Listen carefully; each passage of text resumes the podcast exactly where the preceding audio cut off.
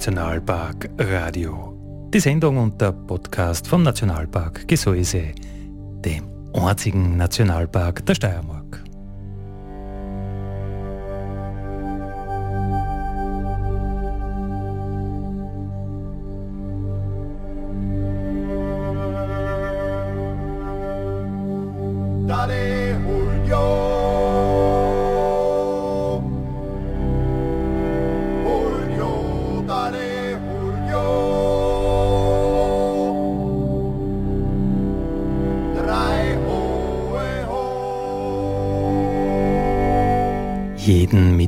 Von 6 bis 7 Uhr auf die Nacht auf Radio Frequenz und alle 14 Tage neu überall, wo es Podcasts gibt.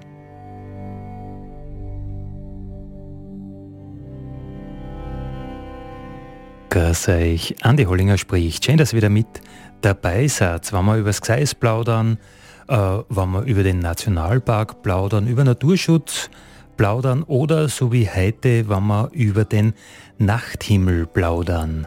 Naturnacht. Mut zur Dunkelheit ist heute unser Thema und zu Gast ist Lisa Kniewasser vom Natur- und Geopark Steirische Eisenwurzen. Christi. Christi, Andi. Und Gudrun Bruckner, eine liebe Kollegin aus dem Nationalpark. Servus. Servus. Naturnacht. Der Sternenhimmel ist heute unser Thema. Äh, Gudrun, warum ist Dunkelheit, natürliche Dunkelheit eigentlich wichtig? Ich fange mit einem Beispiel an. Stell dir vor, du gehst in den Nachtclub und es ist so finster, dass du dein Date nicht mehr findest. Das wäre schrecklich. Ungefähr genauso geht es den Glühwürmchen nur umgekehrt. Wenn es hell ist, ähm, finden sie eben ihre Partner, Partnerinnen nicht mehr. Ähm, die brauchen eine Dunkelheit, dass sie das Leuchten des Weibchens äh, sehen können. Und eine ganz aktuelle Studie aus England hat eben gerade das beforscht und herausgefunden, dass nur mehr ein Fünftel der Männchen äh, ein Weibchen findet. Und sie haben ähm, schon versucht, oder die Glühwürmchen haben eine, eine Anpassungsstrategie. Sie gehen jetzt in ihren Nachtclub mit einer Sonnenbrille, dass das Licht nicht mehr, nicht, sie nicht mehr so blendet. Also so eine Art Abschirmung der Helligkeit, um sich vor dem Licht zu schützen. Aber das ist ja ungefähr so, wie wenn du auf einmal mit einer Stirnlampe in die Disco gehen würdest. Wie attraktiv das dann noch ist, keine Ahnung. Ähm, das ist jetzt nur ein Beispiel von unzähligen, warum die Dunkelheit für die Natur wichtig ist. Um unterm Strich ist die halbe Zeit auf unserer Erde ist es dunkel. Nur wir Menschen sind eben gänzlich tagaktive Tiere und meiden die Nacht, weil es etwas Fremdes, Geheimnisvolles ähm, und noch Unentdecktes ist. Aber eigentlich ist die, dieser Wechsel zwischen Tag und Nacht die natürliche Uhr der Erde. Also alles dreht sich um das. Das Paarungsverhalten wird danach angepasst, das Brut, das Reproduktionsverhalten, das Wachstumsverhalten von Pflanzen, der Blührhythmus, sogar Jäger-Beute-Beziehungen spielen sich danach ab. Also das ist mal als Einstieg, warum Dunkelheit Bedeutung hat. Also du sagst, es ist einfach wichtig für ganz viele Lebewesen auf der Erde, für Pflanzen, für Tiere und auch für uns Menschen, dass es finster ist in der Nacht. Ganz genau. Äh, Gibt es da Zahlen, wer ist tagaktiv, wer ist nachtaktiv? Äh, wir Menschen sind tagaktiv, hast du gesagt? Genau. Mm, dann frage ich dich jetzt eine Frage und zwar, wie viele Tagfalter kennst du und wie viele Nachtfalter fallen dir ein? Äh, Täter-Opfer-Umkehr spüren wir nicht im Radio. ich bin der, der die Fragen stellt und du musst antworten. Tja, Na gut. darfst du mich nicht einladen.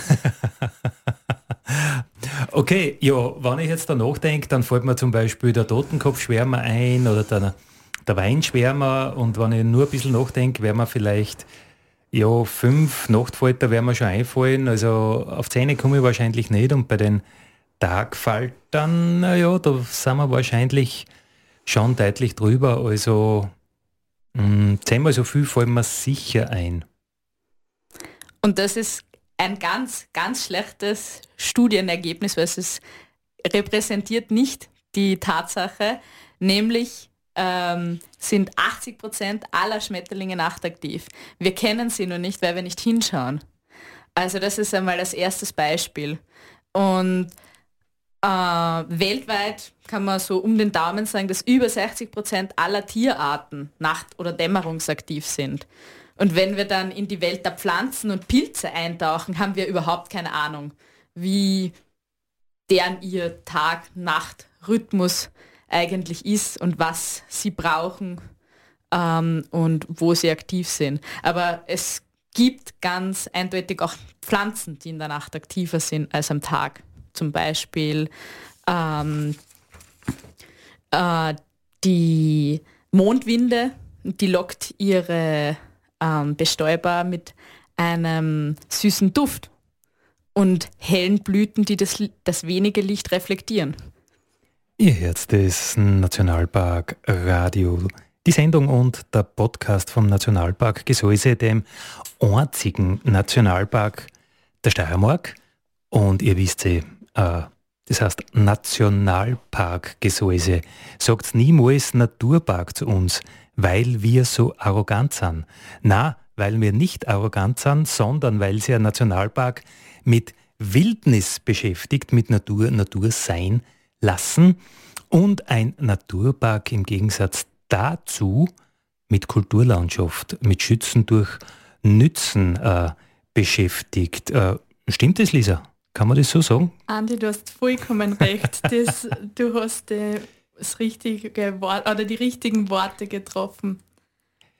Ja, äh, wir plaudern heute über, über den Nachthimmel, über die Dunkelheit, über die Natur. Nacht, äh, wir haben schon gehört, für Tiere, für Pflanzen hat Dunkelheit eine große Auswirkung oder das Fehlen von Dunkelheit. Wie geht es da uns Menschen? Für uns Menschen hat die Dunkelheit oder das Licht auch große Auswirkungen. Wenn man sie das einmal auf der Zunge zergehen lässt, ähm, nur ein Prozent der Menschen in Europa kennen noch einen dunklen, mit Sternen beschmückten Nacht Nachthimmel. Also das ist schon irgendwie erschreckend, wenn man sich das irgendwie oder wenn man da darüber einmal ein bisschen nachdenkt, weil wir da bei uns im Gseis oder bei uns im Naturpark, wir kennen ich glaube, ich traue mich sagen, ziemlich alle einen wunderschönen Sternenhimmel. Wir brauchen nur bei uns bei der Haustür rausgehen, sehen wir nur die Sterne am Himmel. Und das ist schon eben ein, dass nur ein Prozent der Menschen in Europa eigentlich den Sternenhimmel nur kennt. Das gehört auf jeden Fall so, ähm, dass man nur mal weiterkommt, also dass das bei uns auf jeden Fall so bleibt. Äh, warum sehen die 99 Prozent äh, der anderen Leute den Sternenhimmel nicht? Gängen die nicht aus in der Nacht oder woran liegt es? Na, das liegt daran, dass wir bei uns da einfach keine großen Städte herum haben. Wenn wir zum Beispiel an Wien oder so denken, das ist doch relativ weit weg von uns und durch das haben wir noch nicht diese Lichtkuppel um uns herum, sondern haben einfach nur sehr viel, auch durch die Berge, da ist was abschirmt. Also da kommt jetzt diese, dieser Begriff Lichtverschmutzung ins Spiel, wobei es ja ein blöder Begriff wieder mal ist, weil es wird ja nicht das Licht verschmutzt, sondern es wird die Dunkelheit mit Licht verschmutzt, kann man so sagen, oder? Genau. Also das Lichtverschmutzungsthema ist einfach gerade auch sehr präsent überall. Lichtverschmutzung, wie du schon sagst, ist vielleicht das falsche Wort. Es wäre eigentlich, dass man einfach die Nacht schützt. Und aber wenn man jetzt so drüber nachdenkt, Lichtverschmutzung, das ist halt auch wirklich einfach eigentlich, dass man den Schmutz, sagen wir jetzt einmal, wegbekommt. weil wir müssen nur die Lichter abdrehen, da wo wir uns nicht befinden, die was wir gerade nicht brauchen und die Verschmutzung ist weg. Eigentlich komplett simpel, oder? Wenn man äh, an Luftverschmutzung denkt, wenn man an Grundwasserverschmutzung denkt, wo man Jahre, Jahrzehnte wirklich intensiv daran arbeiten muss, dass man Verschmutzung wieder wegbringt. Lichtverschmutzung ist so einfach. Lichtschalter abdrehen und aus ist es mit der Verschmutzung. Das Problem wird halt sein, es sind halt äh, ganz, ganz viele einzelne Lichtschalter. So ist es. Aber man braucht nur sich selbst an der Nase nehmen, einmal ein bisschen um sich herumschauen. Brauche ich das wirklich? Kann ich das Licht in meinen Hof zum Beispiel abdrehen? Kann ich den Bewegungsmörder anders einschalten oder sonst irgendwas. Man muss auch nur zum Beispiel jetzt rausgehen am Abend. Man geht über bei einer Straße beim Gehsteig durch. Wir haben sehr viel Beleuchtung, was natürlich ja sehr sinnvoll ist, dass man Gehwege beleuchtet. Nur wenn man mal genau hinschaut, leuchtet das Licht genau überall hin, aber nicht dorthin, wo es eigentlich so und zwar auf dem Gehweg. Und es ist halt dann wirklich oft so, dass es einfach sehr viel Beleuchtung gibt und dann auch noch dazu die falsche. Und das, da daran sollte man ansetzen und das ein bisschen verbessern. Also dein Ansatz wäre, nicht aufs Licht äh, verzichten dort, wo man es braucht. Es braucht keiner irgendwo in die Baugrube in der Nacht stolpern, weil es nicht sieht. Aber dort, wo man nicht ist, äh, das nicht beleuchten und vor allem nicht äh, eine Glühbirne irgendwo aushängen, sondern da braucht man einen Reflektor, der das Licht dorthin reflektiert, wo man es halt braucht, auf die Straßen, am Gehsteig, äh, wo auch immer. So ist es. Also es braucht jetzt keine Angst haben, dass niemand mehr ein Licht bei einem daheim auftragen darf oder nur irgendwo eine neue Lampe einmal installieren darf. Das sollte auf gar keinen Fall so sein. Und das Ziel ist einfach, dass das Licht die Lampen dorthin leuchten, wo man es auch wirklich braucht. Ihr Herz ist Nationalpark Radio, die Sendung vom Nationalpark Gesäuse. Ah, wir plaudern heute über Lichtverschmutzung, wir plaudern über einen dunklen Sternenhimmel. Lisa, du bist vom Natur- und Geopark Steirische Eisenwurzen und bei euch tut sich da gerade äh, ziemlich viel in puncto natürlichen Nachthimmel, Schutz für den Nachthimmel. Äh, was, was macht ihr gerade? Ja, bei uns tut sich da gerade wirklich sehr viel, eh mit euch gemeinsam, Gott sei Dank. Wir haben da Gott sei Dank viele Schutzgebiete jetzt mit an Boot, ähm, ähm, aufs Boot geholt. Es sind insgesamt sechs Großschutzgebiete gleich vorab. Ähm, wir haben eben am Plan die Nacht, die Naturnacht ein bisschen zu schützen, dass es so bleibt, dass wir die Sterne sehen können, dass bei uns nicht ein riesen Flutlicht kommt überall in, der, in den ganzen Gemeinden. Für uns ist es halt ein bisschen leichter, weil wir bei den also weil wir viele Leute in unserem Naturpark, also weil viele Leute da wohnen in unserem Naturpark und denen wollen wir natürlich da auch das lassen, dass sie die Sterne sehen können, dass sie am Abend ausgehen können und es wirklich dunkel ist. Und da sind momentan auch Messungen von der Uni Wien geplant, dass man mal den Ist-Zustand überhaupt anschaut, wie schaut der Nachthimmel bei uns aus. Es gibt da dann eben diese Messungen und gerade auch in dem Bereich für Bewusstseinsbildung sind wir da auch sehr stark jetzt involviert, damit man eben den Leuten das schon ein bisschen näher bringt, was das alles für eine Bedeutung hat, was das Thema Lichtverschmutzung bedeutet, was auch ein dunkler Nachthimmel wirklich für eine Vorteile für uns alle bringt. Ich kann da auch nur jetzt wieder kurz als Beispiel bringen. Zum Beispiel Würdest du, Andi, gut schlafen, wenn vor deinem Schlafzimmerfenster eine riesen Reklametafel wäre, wenn es 24 Stunden am Tag dort einleuchten würde? Ich glaube nicht, dass du da gut schlafen würdest, oder? Ja, bei mir ist super, was der bei mir ist wirklich leise. Ich wohne ja in der Dampfsauge in Atmund. da ist richtig leise und da wird auch das Licht andraht. Und das ist äh, für mich wirklich eine tolle Lebensqualität, dass ich bei offenem Fenster schlafen kann und es kommt, we äh, es kommt weder äh, hell einer, noch ist es laut. Also das sind schon mh, mm, ja, Indikatoren für eine Lebensqualität für mich, die ich unglaublich schätze. So geht es mir auch. Also ich schätze das auch sehr. Ich könnte es mir nicht vorstellen anders und ich hoffe auch, dass lang nur so bleibt. Und genau an dem wollen wir arbeiten. Ähm, das, das sollte eventuell möglich sein, das größte Gebiet der, ähm, zum Schutz des Naturnachthimmels der Ostalpen zu erschaffen. Das wäre dann bundesländerübergreifend, das heißt, das war halt über die Steiermark, über Niederösterreich und Oberösterreich in einem Ausmaß, wo rund 20 Gemeinden dann involviert wären. Und das war halt schon eine tolle Sache, weil gerade bei uns da sollte das schon so bleiben, wie es war. Also das ist jetzt eine Zukunftsmusik, das ist jetzt eine äh, Idee, eine, eine Planung und ihr seid jetzt an sowas wie einer Machbarkeitsstudie trauen? Genau, also das ist eine Machbarkeitsstudie mit der Möglichkeit, eventuell eine Zertifizierung anzustreben von einem, einem Naturnachtgebiet, so nennen wir es jetzt. Und es braucht da jetzt auch keiner irgendwie Angst haben, eben wie wir eh vorher schon gesagt haben, dass wir da die ganzen Lichter in dem ganzen Gebiet abdrehen wollen. Das wird auf gar keinen Fall der Fall sein. Es wird einfach in diese Richtung gehen, dass wir das bewusst alles wahrnehmen, zum Schauen, was die Auswirkungen auf den Menschen sind, auf die Tiere sind, auf die Pflanzen sind.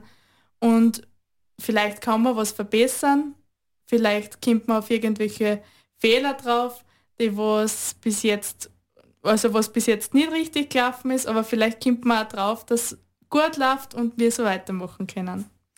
Ja, der Nationalpark Gesäuse war ja vor vielen Jahren schon immer wieder mit äh, dem Ansinnen betraut, äh, ihr müsst was gegen die Lichtverschmutzung machen, ihr müsst was für den Sternenhimmel machen und unser Problem im Nationalpark Gesäuse war halt immer, ja im Nationalpark selbst, da leben praktisch keine Menschen.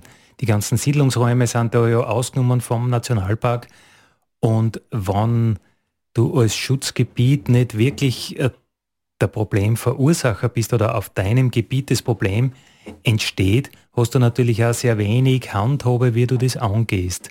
Und darum sind wir da sehr, sehr froh, dass der Natur- und Geopark Steirische Eisenwurzen da federführend sich dem Thema annimmt, weil im Naturpark, wir haben schon gehört, in einem Naturpark geht es um Kulturlandschaft, da geht es um Menschen, da geht es um den Erhalt des Menschengemachten und dort entsteht ja auch das Licht. Und genau dort braucht man diese, diese Bewusstseinsbildung und darum sind wir da wirklich sehr, sehr froh, dass wir da äh, nicht der Hauptakteur sind, aber mitmachen dürfen. Du hast gesagt, es sind etliche Schutzgebiete, die da äh, in dieser Machbarkeitsphase einmal dabei sind. Wer ist das konkret alles? Also, das sind wir als Natur- und Geopark Steirische Eisenwurzen, das seid ihr als Nationalpark Gesäuse. Zusätzlich ist aus Oberösterreich der Nationalpark Kalkalpen dabei, und aus Niederösterreich die niederösterreichischen Eisenwurzen der Naturpark und der Naturpark Ötscher Dormoer. Und ganz besonders ist natürlich auch das Wildnisgebiet Dürnstein-Lassingtal dabei, die auch natürlich, so wie ihr, eigentlich in dieser zweiten Reihe sind, wo einfach die Natur gut, also super intakt ist und das auch so bleiben soll und auch durch den Menschen das so, also das ist nicht dicht besiedelt, durch das ist das auch für sie leichter. Also diese ganzen strengen Schutzgebiete, die zwei Nationalparks und das Wildnisgebiet, da kommt kein Licht außer, aber natürlich geht Licht ein. Also die sind Nutznießer dadurch, wenn es außen finster ist, dass es halt drinnen auch noch dunkler wird. So ist es. Ihr hört das Nationalpark Radio. Die Radiosendung und der Podcast vom Nationalpark Gesäuse. Heute plaudern wir über die Naturnacht, über den Sternenhimmel und wir freuen uns auch über alle, die uns über B138 im Raum Kirchdorf, Herren, in dem Fall Mahlzeit, weil dann ist bei euch gerade Mittag. Ja, äh, wir haben schon gesagt, der, die Naturnacht ist sehr, sehr wichtig für Tiere, für Pflanzen, aber auch für uns Menschen. Äh, Gudrun, was wissen wir eigentlich über ja, die Welt im Dunklen? Unsere Geschichte ist bloß die Geschichte des wachen Menschen. An die Geschichte des Schlafenden hat noch niemand gedacht. Das hat schon ein bekannter Schriftsteller und Physiker aus der Zeit der Aufklärung festgestellt. Geändert hat sich seitdem aber in unserem Wissen über die Dunkelheit wenig. Es ist grundsätzlich sehr, sehr schwer greifbar für uns, diese mystische Welt ähm, in die einzutauchen und wie wir schon davor gesprochen haben über die Tagfalter und die Nachtfalter, ist uns das alles, was im Hellen passiert, viel, viel vertrauter. Es gibt mittlerweile immer mehr Forschung auch zu einzelnen Arten, einzelnen Artengruppen, zum Beispiel Fledermäusen, Nachtfaltern, aber über die Zusammenhänge, also die ökologischen Zusammenhänge, welche Einflüsse jetzt wirklich Lichtverschmutzung zum Beispiel auf biologische Systeme und natürliche Prozesse hat, das ist ganz schwer greifbar. Also ob jetzt Lichtverschmutzung Einfluss auf eben ähm, Lebensverbund, auf ähm, die quasi die Bewegung der Arten, also die ähm, ob die Arten vom Licht flüchten? Genau, und ähm, wo sie sich aufhalten, wie sie sich ausbreiten, äh, das kann man alles noch nicht wirklich, wirklich greifen. Und ganz spannend finde ich zum Beispiel, ähm, allen ist ja ein Begriff die rote Liste der IUCN. Also da ist drauf gelistet, welche Arten gefährdet sind, welche nicht gefährdet sind, welche ausgestorben sind. Dafür gibt es quasi weltweit eben diese, diese Liste. Und wenn man sich diese Liste anschaut, dann kann man jetzt nicht unbedingt sagen, nachtaktive Arten sind mehr gefährdet als nicht, also als tagaktive. Aber wenn man genauer hinschaut, dann gibt es da auch eine Kategorie, die heißt Data äh, Deficient. Das heißt, es fehlen einfach die Datengrundlagen, um eine Aussage zu treffen. Und wenn man sich da die Säugetierarten anschaut, die eben als Data Deficient gelistet sind, dann sind über 80 Prozent davon nachtaktiv. Also wir wissen von vier Fünftel eigentlich nichts. Und ähm, die, die in der Nacht ähm, oder in der Dämmerung leben. Also Forschung mit Nachtfokus ähm, in der Wissenschaft ist definitiv unterrepräsentiert und wir brauchen mehr davon. Das versuchen wir jetzt auch, wie die Lisa schon erzählt hat. Wir beginnen die Dunkelheit zu messen in dem großen Gebiet im Dreiländereck. Also es gibt schon einige Messstationen, einige fixe.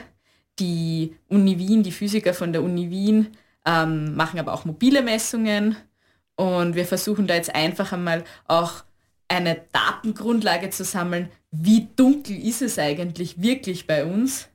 Und als nächsten Schritt wäre dann spannend, wie wirkt sich das jetzt auf die Tiere und Pflanzen, die bei uns leben, aus. Du arbeitest ja beim Nationalpark Gesäuse im Fachbereich Naturschutz und Forschung. Äh, die logische Frage, aus, äh, die sich aus dem Ganzen ergibt, ist, äh, woran arbeitet der Nationalpark Gesäuse gerade die Forschung vom Nationalpark gerade, um nachtaktive Tiere besser zu verstehen? Also Gibt es da sowas wie ein Artenmonitoring? Wir kennen das vom Flussuferläufer, zum Beispiel vom Steinadler. Gibt es im Nationalpark Orten, die gemonitort werden, die genauer angeschaut werden? Gibt es natürlich viele, aber den Zusammenhang mit der Nacht herzustellen, soweit haben wir es auch noch nicht geschafft. Und das ist eine der größten Herausforderungen für die Wissenschaft generell, weil wir eigentlich keine Indikatoren oder auch keine biologischen Indikatoren haben für äh, also welche Arten jetzt die, die Dunkelheit wirklich brauchen und ähm, wir das sozusagen, also man spricht immer von Indikatorarten, ähm, an welchen wir das sozusagen festmachen können, weil natürlich so viel andere Einflüsse auch da sind ähm, und eben diese komplexe Fragestellung zu lösen, das ist jedenfalls eine Herausforderung für die Naturwissenschaft des 21. Jahrhunderts. Und da können wir als Nationalpark einen Forschungsraum bieten ähm, und Wissenschaftler und Wissenschaftlerinnen einladen, ähm, dass äh, sie zu uns kommen und sich damit auseinandersetzen. Indikatorarten hast du gesagt, also das kann man so vorstellen, ähm, wenn es um das geht, wie ähm, rein oder wie äh, hochqualitativ ist ein Wasser, dann schaue ich dort rein und wenn ich halt den und den Wasserflow entdecken kann oder, oder dieses oder jenes, dann kann ich sagen, das Wasser ist gut, ist rein, ist sauber und wir wissen das einfach nicht, äh, was die Indikatoren, die Indikatorarten für Dunkelheit sind. Genau, genau so ist es. Mut zur Dunkelheit heißt unser heutiges Radiothema. Äh, Lisa, warum braucht es eigentlich Mut oder wovon fürcht man uns, wenn wir, wenn wir jetzt an die, an die Dunkelheit denken? Warum haben wir es gern hell? Das ist eine gute Frage. Wenn man so drüber nachdenkt, ist schon als kleines Kind ist schon so, wenn man das Licht abtrat, fürchtet man sich. Obwohl, vor was fürchtet man sich eigentlich? Das sind, spielt sich wieder mal alles noch im Kopf ab. Und es ist schon so, es ist halt auch sehr einfach geworden, Licht oder alles aufzuhellen, Licht aufzudrehen, Licht zu machen. Wir, wenn wir es irgendwo finster haben, dann drehen wir einfach wo ein Glühbirne rein und wir haben es hell. Und wir sind irgendwie zufriedener, zumindest in dieser kurzen, oder in diesem Moment. Dass es aber früher eigentlich nicht so einfach war, Licht zu installieren oder Licht generell zu machen, das ist dann natürlich wieder eine andere Sache. Und vielleicht sollten wir uns einfach alle einmal fragen, wie du schon sagst, der Mut zur Dunkelheit, vielleicht ist das gar nicht so schlecht, dass man nicht immer überall äh, Lampen hat, die man, die man auftrat hat. Und zusätzlich ist natürlich ja ähm, der ökonomische Faktor, den man nicht unterschätzen darf. Der, Energie, der Energiekostenanstieg in den letzten oder in den vergangenen Jahren, je, also das Hauptaugenmerk, das ist eindeutig auf die Einsparungsmaßnahmen gegangen. Strom wird teurer, die Energiekosten steigen an. Für alle ist es sehr schwierig und es ist wirklich an der Zeit, glaube ich, auch einen unnötigen Energieverbrauch zu vermeiden. Es, das tut an jeden gut. Also früher war Licht einfach ganz was Besonderes. Es war eigentlich immer an, an Wärme geknüpft, haben wir uns geborgen gefühlt, kuschelig, Feuer, Kerzen, Schein. Es war einfach immer, immer ganz was Teures, immer was Kostbares. Man hat das nicht ein- und ausschalten können, sondern bis du mal so ein Feuer zusammenbringst, das dauert schon und ich glaube, wir haben dieses kostbare Gut ein bisschen ja, geschlampert eingesetzt, weil es einfach jetzt so leicht geht, oder? Wir schalten das Licht ein und aus und irgendwann vergessen wir zum Ausschalten. Und ich glaube, der Strompreis, der jetzt da ein bisschen durch die Decken geht, äh, soll uns vielleicht daran erinnern, dass wir das Licht dort und da, wo wir es nicht brauchen, einfach auch wieder andrehen und dass wir uns rückbesinnen auf das wertvolle Gut, äh, Dinge beleuchten zu können. So, so hätte sie eigentlich irgendwie gesehen, oder? Das sehe ich genau gleich. Es ist doch auch so, wenn man am Abend rausgeht, das macht einfach was mit an, wenn man die Dunkelheit genießen kann. Es ist ja auch faszinierend, wenn man vom Haus rausgeht, wo man nur das Licht gehabt hat und dann geht man in die Finsternis quasi und bis das Auge eigentlich einmal so weit ist, dass es ja gar nicht mehr so finster ist draußen, wie es am Anfang war, wie wir von, unseren, von, unserer, von unserer Haustür rausgegangen sind. Das ist ja das Faszinierende, was das menschliche Auge eigentlich auch alles kann. Nur wenn wir noch viel mehr Licht installieren, viel mehr Lampen installieren, und dann wird halt das irgendwann so sein, dass sie das Auge gar nicht mehr an die Dunkelheit gewöhnen kann. Das kann sie dann nicht mehr einstellen und wir sehen auch den schönen Sternenhimmel nicht mehr. Ja, da gibt es einen großen medizinischen Vorreiter auf dem Gebiet. Das ist der Dr. Dietmar Hager, der da aus der Linzer Gegend kommt und das medizinisch total profund erklären kann, was da im, im Auge passiert, natürlich mit dem Sehen in der Dunkelheit oder im Licht und was das auch äh, mit unserer Gesundheit alles macht oder eben auch nicht macht. Ich glaube, das war ein anderes Thema. Mir fällt da gerade jetzt eine Geschichte ein von den Sternenfreunden Steyr, die einmal in Jonsbach waren und in den Sternenhimmel gemessen haben, wie finster ist es da wirklich. Und dann haben sie festgestellt, irgendwas hat es mit einem Messgerät. Das stimmt irgendwie nicht, das zeigt einen Wert an, den haben sie noch nie gemessen. Und die haben das dann zum Eichen geschickt und der Techniker hat dort gesagt, naja, äh, so einen Wert kann es in Österreich schon geben.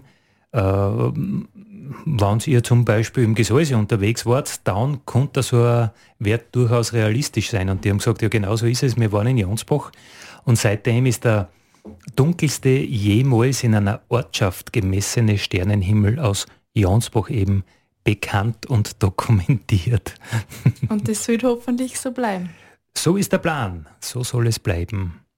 Im Nationalpark Radio geht es heute um die äh, Dunkelheit. Wir plaudern über den Sternenhimmel, wir plaudern über die Natur.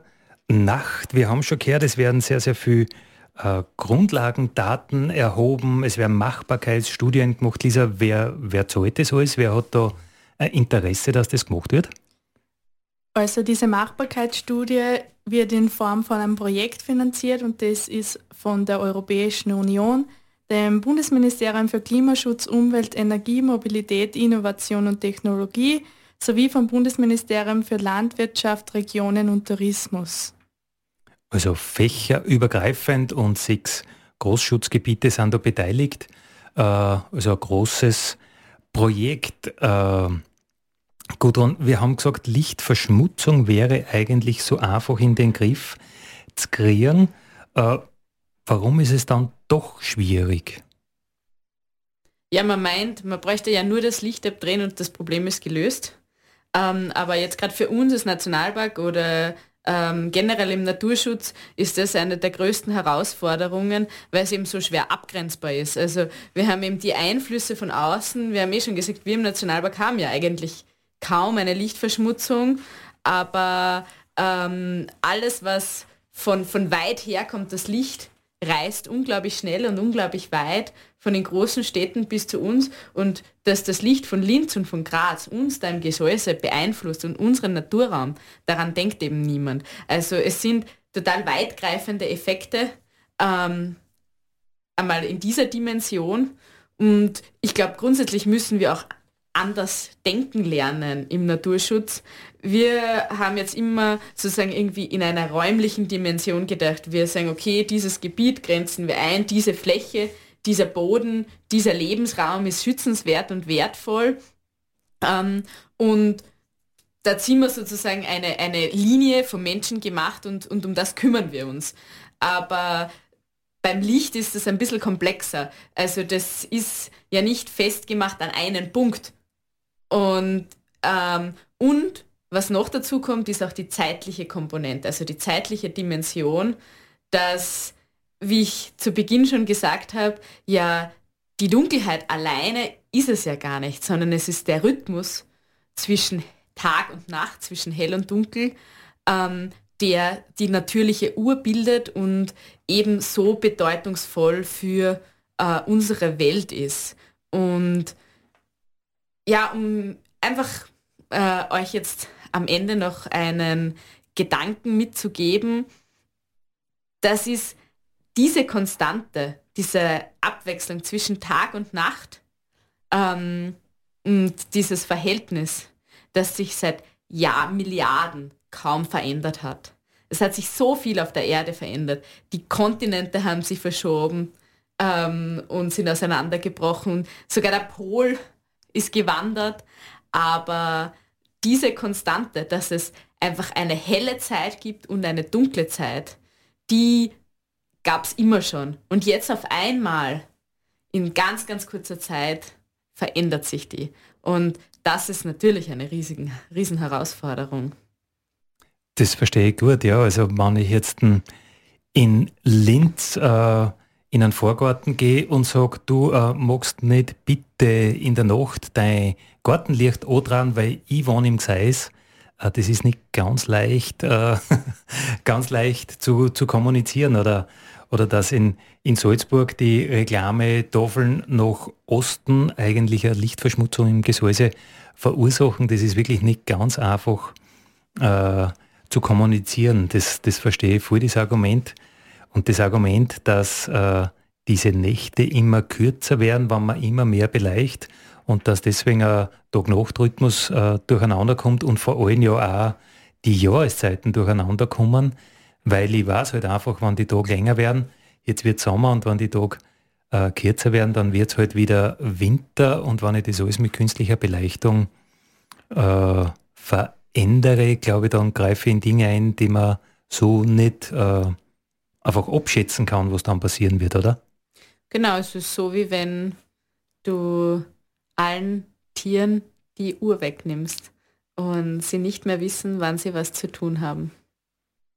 Und auch die Orientierung, wenn ich mit einer Glühbirne immer einen Vollmond simuliere. Völlig richtig. Also war es gescheit, wir machen das nicht, aber wie die Lisa schon gesagt hat, wir wollen nicht äh, Licht verbieten, sondern wir wollen einfach Licht in Zukunft viel sinnvoller einsetzen.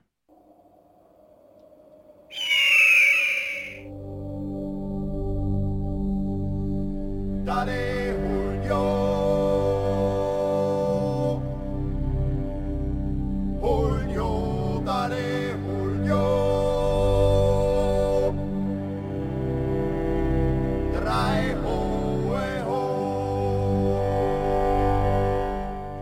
Das war das Nationalpark Radio für heute. Wenn's wollt, nächste Woche wieder von 6 bis 7 auf die Nacht auf Radio Frequenz. Und wie gesagt, alle 14 Tage neu, überall wo es Podcasts gibt.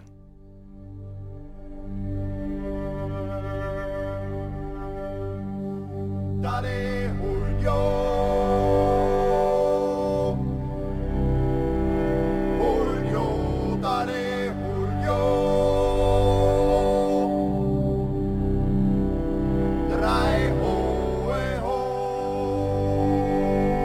Heute waren wir Lisa Kniewasser, Gudrun Bruckner und Andi Hollinger. Und übrigens, das Nationalparkradio und der Podcast werden durchgeführt mit Unterstützung vom Land Steiermark und der Europäischen Union. Vielen Dank.